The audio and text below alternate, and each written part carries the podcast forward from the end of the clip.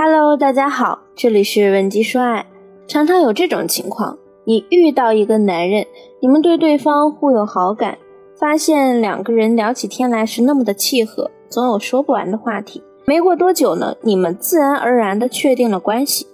原以为他是那个积极向上、认真工作，为了你们美好生活不断努力的男人，可现在他回到家，只知道和你吐槽领导事儿多，同事不行。然后一头扎进游戏里，完全没有上进心。原以为他会是那个在你生理期肚子难受时，先叮嘱你好好休息，细心帮你熬红糖水，照顾你的男人。可现在啊，别说你生理期，就算你发着高烧，外面下着大雪，委屈的跟他打电话，让他来接你去医院，他都会不耐烦的回绝。也许当初你们在一起一段时间以后，他已经表现出了一些让你不满意的端倪。但你却觉得，既然自己已经付出了这么多精力，也不能轻易的分手，总会想着能改变他。结果你发现，不管你怎么做，他都一副无可救药的样子。等到你终于下定决心分手的时候，你才发现自己把最好的时光都浪费了。你怕不怕下一个对象还是个不靠谱的烂人呢？这堂课主要适用于。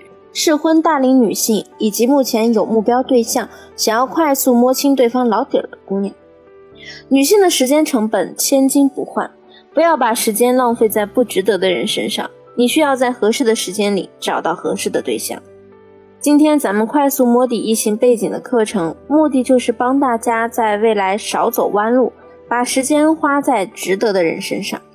让我们想要快速摸清对方底，一般有两种情况。第一，自由结识。自由结识呢，指的就是，比如说你从社交软件、网游或者是搭讪、旅行等等的方式认识了对方。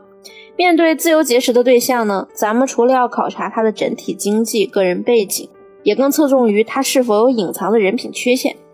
那第二，通过相亲结识。通过相亲认识的呀，两人在见面之前呢，双方大概已经从中间人那里获取了对方的大部分信息，比如说。工作、收入、家庭背景，所以啊，面对相亲对象，咱们侧重的呢，就是要考察他是否有三观上的劣势。以上这些让你困惑的点，我们都可以通过第一，周边引出核心；第二，夸张陈述；第三，自我暴露这三种方式来让对方不自觉的主动说出真实情况。那第一，什么是周边引出核心呢？假设你好奇的是对方经济状况。但你们现在只是认识不久，顶多算是暧昧时期。你不想显得自己太直接，就可以委婉的围绕你关心的问题提出周边问题。举例，你想知道他固定资产的情况，就可以在聊天的时候问他。对了，你现在看好炒房吗？顺着这个问题呢，他是可能说出自己目前的房产情况的。那你就可以说，我感觉啊，普通的房子现在没什么投资价值了。要是学区房的话，还可以考虑考虑。不过现在买学区房压力挺大的。话题聊到这儿呢，他可能就会自然的衔接。是啊，房子现在这么贵，买套房子呀，光首付就要掏空老人半辈子的积蓄了，哪里还有什么钱投资啊？我就像现在这样租房，我觉得也挺好。那同理，在这个句式的基础上呢，咱们还可以带入什么车子呀、存款等等的内容。总之，通过这样的先从周边来提问。可以自然的引出你想知道的核心答案，同时呢又避免了你直接问的尴尬。《爱情公寓》第五季有一个情节，一个大妈给女儿征婚，她直接问男生：“你们家小区的地下停车场一个月收费多少啊？”这个呀就是一个典型的周边问题。问题的答案呢，可能就顺带了解了对方是否买房、买车以及小区的新旧程度。这个段子因为太多人知道，不适合再次使用，我们只要掌握了它的核心原理就可以了。第二，夸张陈述指的呢，就是针对某件事向对方做了一个比较夸张的陈述或者评价，目的是为了从对方的解释中获取咱们想要的信息。比如说，你就是想知道他是不是个花心的人，那你要是直接上来问人家，你之前交过几个女朋友啊，就很容易让对方尴尬，而且这样直接的问题啊，也会让对方产生戒备心，不一定告诉你真话。所以咱们就半开玩笑的跟他讲。感觉啊，和你聊天挺合拍的。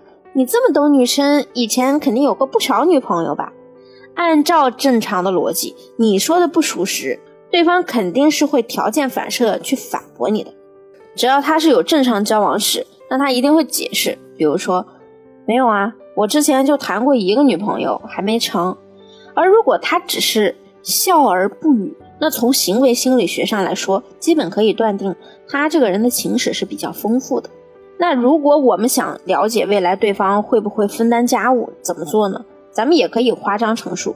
我有个大学室友，也是山东人，据说他爸爸在家里什么事情都不做，连内裤袜子都是他妈妈给洗的呢。同样的，虽然这时你的问题不是指向对方的，但他肯定会做一个解释啊。那也太那什么了吧！我们家可不是啊，我家从小就是我爸做饭，我妈只管发号施令，所以我们通过这种话夸张的去陈述或者评价对方呢，就会自然的指出你话里不合理的地方，而在对方的回答中，你也可以得到自己想要了解的信息。那第三，自我暴露，通过先告诉对方自身的信息，你来我往。想了解对方的金钱规划，咱们就去问他平时做不做理财，做什么样的理财。这个时候呢，咱们要自问自答：你知不知道哪只基金比较好啊？我发现现在物价飞涨，钱都不经花了。这样的话题呢，他没有办法不做回应。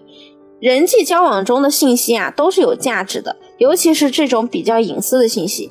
咱们先告诉他，你的钱都放在余额宝里，那他可能就会回你：“哎呀，我每个月还得还花呗呢，哪有闲钱买基金啊？”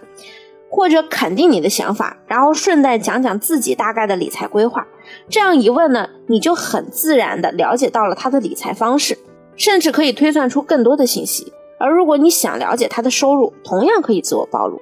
哎呀，别看我们是外企，表面上工作风光，但工资好几年都没涨了，和你们这种个体户可没法比呀。这种情况下，如果对方不说点有关收入的信息，就有点太没有人情味儿了。所以你要想在最短的时间内快速摸清对方的背景，我们就可以采用以上这三招：第一，聊天时利用周边问题引出你想知道的核心论点；第二，夸张陈述，让对方自然反应，做解释、反驳。第三，自我暴露，等待他和你投桃报李。通过以上的技巧呢，我们多加举一反三，就可以在最短的时间内了解一个男人的真实且全面的信息啦。